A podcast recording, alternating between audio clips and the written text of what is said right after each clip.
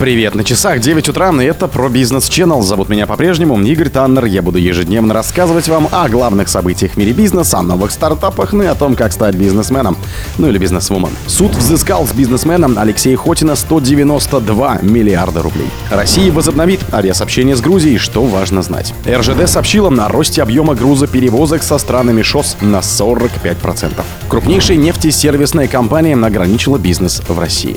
Спонсор подкаста «Глаз Бога». «Глаз Бога» — это самый подробный и удобный бот пробива людей, их соцсетей и автомобилей в Телеграме.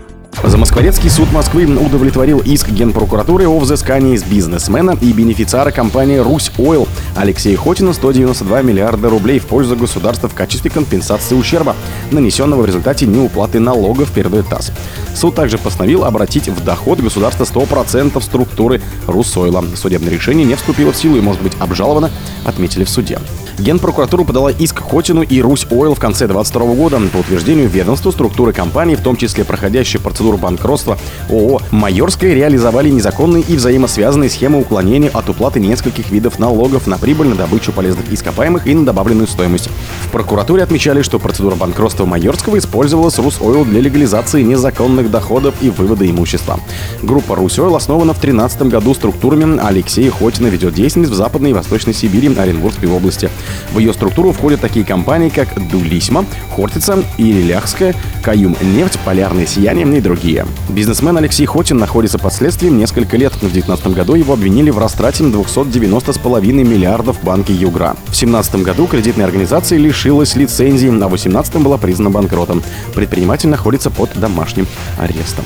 Россия возобновит авиасообщение с Грузией, что важно знать. Президент Владимир Путин подписал указ, который снимает запрет на полеты российских авиакомпаний в Грузию с 15 мая 2023 года. МИД также сообщил, что отменяет рекомендации россиянам воздерживаться от поездок в Грузию.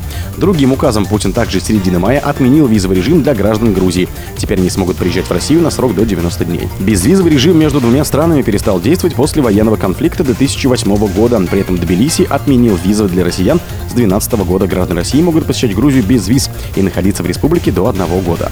Почти 4 года назад, в июле 2019 года, Москва приостановила прямые полеты в Грузию из-за антироссийских протестов в этой стране. Поводом стал инцидент во время открытия заседания Межпарламентской ассамблеи православия в парламенте Грузии. Депутат от КПРФ Сергей Гаврилов сел в кресло спикера. Оппозиционные грузинские партии, Единое национальное движение и Европейская Грузия тогда посчитали, что российский депутат из страны, который считает оккупировавшей грузинскую Абхазию и Южную Осетию, из которой у Тбилиси нет дипломатических отношений, не может находиться в грузинском парламенте, а тем более сидеть на месте председателя. Протестующие потребовали отставки спикера Ираклия Кабахидзе и проведения внеочередных парламентских выборов. В ходе акции протеста полиция применила резиновые пули и слезоточивый газ. В беспорядках пострадали более 200 человек. Президент Грузии Салома Зарубишвили тогда заявила, что протесты в стране выгодны только для России, назвав ее врагом и оккупантом. Возобновление авиасообщений и упразднение визового режима для граждан Грузии является неприемлемым из-за военной спецоперации на Украине, заявила Салома Зорбишвили. Очередная российская провокация, возобновление прямых авиарейсов и отмена визового режима с Грузией неприемлемы до тех пор, пока Россия продолжает вести свою агрессию против Украины и оккупирует нашу территорию, отметила она. Евросоюз, членом которого хочет стать Грузия, в феврале 23 года призвал Тбилиси вместо возобновления сообщений с Россией присоединиться к антироссийским санкциям. В РЖД сообщили о росте объема грузоперевозок со странами ШОС более чем на 45%. Объем грузоперевозок по железнодорожной сети России со странами Шанхайской организации сотрудничества в первом квартале 2023 года вырос на 47,5% по сравнению с тем же периодом прошлого года. Об этом сообщил глава РЖД Олег Белозеров, передает пресс-служба компании в телеграм-канале.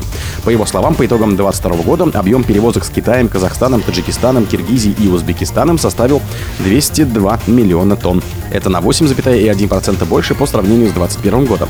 Белозеров отметил, что магистральная железнодорожная сеть стран-участниц ШОС превышает 340 тысяч километров. На них приходится три четверти мирового железнодорожного грузооборота. Глава РЖД рассказал, что в компании уделяют большое внимание развитию инфраструктуры международного транспортного коридора, задача которого обеспечить транспортировку грузов между государствами Северо-Западной Европы и странами Каспийского бассейна, Персидского залива, Центральной, Южной и Юго-Восточной Азии с использованием российской транспортной инфраструктуры. Например, с казахстанскими партнерами продвигают проекты по строительству ЖД-линий Бахтын-Яогаз и открытие нового казахского китайского пункта пропуска, а с киргизскими прорабатывают возможные взаимодействие по строительству ЖД-линий Балыкчи Качкор Карекече, пояснил Белозеров. В России также формируют сеть транспортно-логистических центров, расположенных на МТК. Крупнейшая нефтесервисная компания ограничила бизнес в России. Крупнейшая нефтесервисная компания SLB ввела ограничения для своего бизнеса в России, чтобы сохранить его в условиях санкций, сообщил Reuters. Как заявил представитель SLB, по мере ужесточения международных санкций компания сворачивает свою деятельность в стране, которая выходит за рамки введенных ограничений. В частности, среди недавно принятых дополнительных мер контроля ограничений поставок в Россию продуктов и технологий, произведенных в США, Великобритании, ЕС и Канаде.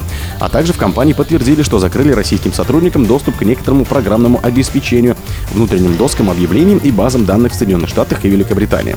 Новые меры обеспечивают соблюдение нашими сотрудниками всех входящих санкций, утверждает источник Reuters. Глава СЛМ Оливье Лепеш во внутреннем обращении к сотрудникам в конце февраля признал, что сложилась сложная ситуация, однако компания не планирует уходить из России, пишет Reuters со ссылкой на аудиозапись. Мы считаем, что лучший вариант для всех заинтересованных сторон – это продолжать работу в России до тех пор, пока мы можем делать это в полном соответствии с международными санкциями, сказал Лепеш.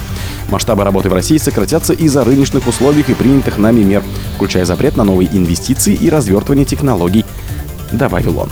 О других событиях, но в это же время не пропустите. У микрофона был Игорь Таннер. Пока.